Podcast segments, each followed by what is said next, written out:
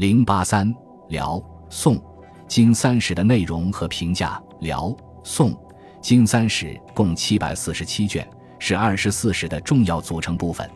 一辽史，辽史在辽史已有耶律延本，在金史又有陈大任本、元修辽史十二本俱载。托托等《晋辽史表》云：耶律延语多避忌，陈大任词法精详。辽史后妃传序云：演大任辽史后妃传大同小异，酌取以著于篇。可见元修辽史依据耶律演、陈大任本无异。辽史共有本纪三十卷，至三十二卷，表八卷，列传四十五卷，国语解一卷。辽史中的国语解对契丹人的称谓、官名、地名、部族等都有解释。不仅有助于研读辽史，而且也有助于研究已经失传的契丹文字和语言。辽史过于简略，也有不少疏漏。由于成书太速，其中前后矛盾、重复或与金史、宋史、新唐书相矛盾的地方也有不少。此外，还有许多名字互称、人名音译不一而致生歧义的地方。尽管如此，由于耶律演实录和陈大人辽史。俱已失传，元代官修辽史就成为现存唯一一部系统记载辽代历史的书籍，是研究辽代历史的基本资料。清人立恶作《辽史拾遗》，汪辉祖作《辽金元三史同名录》，对研读辽史均有参考价值。二金史今有类朝实录，元初王鄂等人又对金史进行了纂修。阿鲁图等《进金史表》称。于是张柔归金始于其先，王鄂及金始于其后。金玉福在中国史学史中说：“金史之修创于王鄂，考其初稿，极具实录。”王鄂是金正大元年进士第一甲第一人出身。天兴三年，蔡州陷落，被元人所俘，后被万户张柔解救，管于保州。忽必烈即位后，授翰林学士承旨。王鄂精于史学，中统，至元年间积极建议修辽金二史。王运《玉堂家话》中录有王鄂金史目录，可见王鄂已有金史底本。元至正年间官修金史，主要本质于金类朝实录和王鄂金史旧本，以及元好问、刘启等私人著述。金史共一百三十五卷，其中有本纪十九卷。至三十九卷，表四卷，列传七十三卷，末附《国语解》一卷，《国语解》附于金史之末，分官称人事、物象、物类、姓氏等五类，对书中音译名词注明汉语语文，对试读金史大有裨益。在元修辽金宋三史中，金史较之于其他二史，得到了后世史家很高的评价。清人赵翼说：“金史叙事最详该，文笔极老杰，迥出宋辽二史之上。说者为多取刘琦归前志，元后问人臣杂编以成书，故称良史。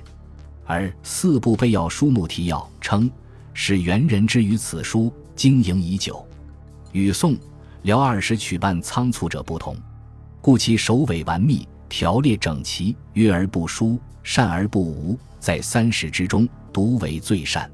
金史所以被称为良史，也是相比较而言的。清代金史学家施国奇认为，其文笔甚简，非宋史之繁芜；载述稍备，非辽史之绝略；叙事得实，非元史之讹谬。其评价显得客观公允。尽管如此，金史的缺陷还是很多的，如叙事自相矛盾，内容重复。史实讹误，市名、地名、官名前后呼应，应立传而不立传，应载之国事、政事而不载等。同时，在某些地方也与辽史、宋史等相互矛盾。后人对金史做了很多考据补正工作。清人施国其作《金史详小》，汪辉祖作《辽金元三史同名录》，今人陈述作《金史十部五种》，均可作为研读金史的参考。由于金代史籍多已失传，金史自然体现出其重要价值，是今人研究金代历史的主要资料来源。三、宋史，宋代遗留的史料十分丰富，每地必有日历，日历之外又有实录，还有正史和私家关于当代史籍的记述。而名臣传、言行录、家谱之类则更多。元人苏天觉说，宋自太祖至宁宗，实录凡三千卷，国史凡六百卷，编年又千余卷。其他宗藩谱图、别集、小说不知其几。宋亡后董文炳在临安的宋史馆所藏其太史所著《宋史》，集诸记注五千余册，悉归国史院。元代使陈正是在这些史料的基础上，完成了卷帙浩繁的《宋史》。《宋史》共四百九十六卷，内分本纪四十七卷，至一百六十二卷，表三十二卷，列传二百五十五卷。是二十四史中卷数最多的一部，全书记载了宋太祖建隆元年至南宋帝丙祥兴二年共三百二十年的历史。宋史的纂修是以宋代国史为稿本的。清代考据学家赵翼说：“宋代国史、国王史皆入于元。元人修史时，大概只就宋本稍为排次。今奇迹有可推荐者，由于元人修史仓促，急于求成。”无暇梳理浩繁的史料，致使《宋史》中错误、重复、疏漏、杂乱之处很多，如纪传互译、志传互译、传闻前后互译、表传互译、一人二传等。其疏漏之处突出表现为详略适当。宋人好述东都之事，故《宋史》对北宋事迹记载较详，建言以后稍略。李、杜两朝，宋人罕有记载。《宋史》也不具首尾，甚至将南宋最后二帝端宗和帝丙削去帝号，不写入本纪。《文苑传》只讲北宋，南宋则只有周邦彦数人，《荀立传》更未记南宋一人。由于《宋史》存在着突出的缺陷，因此明清两代学者对宋代历史进行了重新编撰的尝试。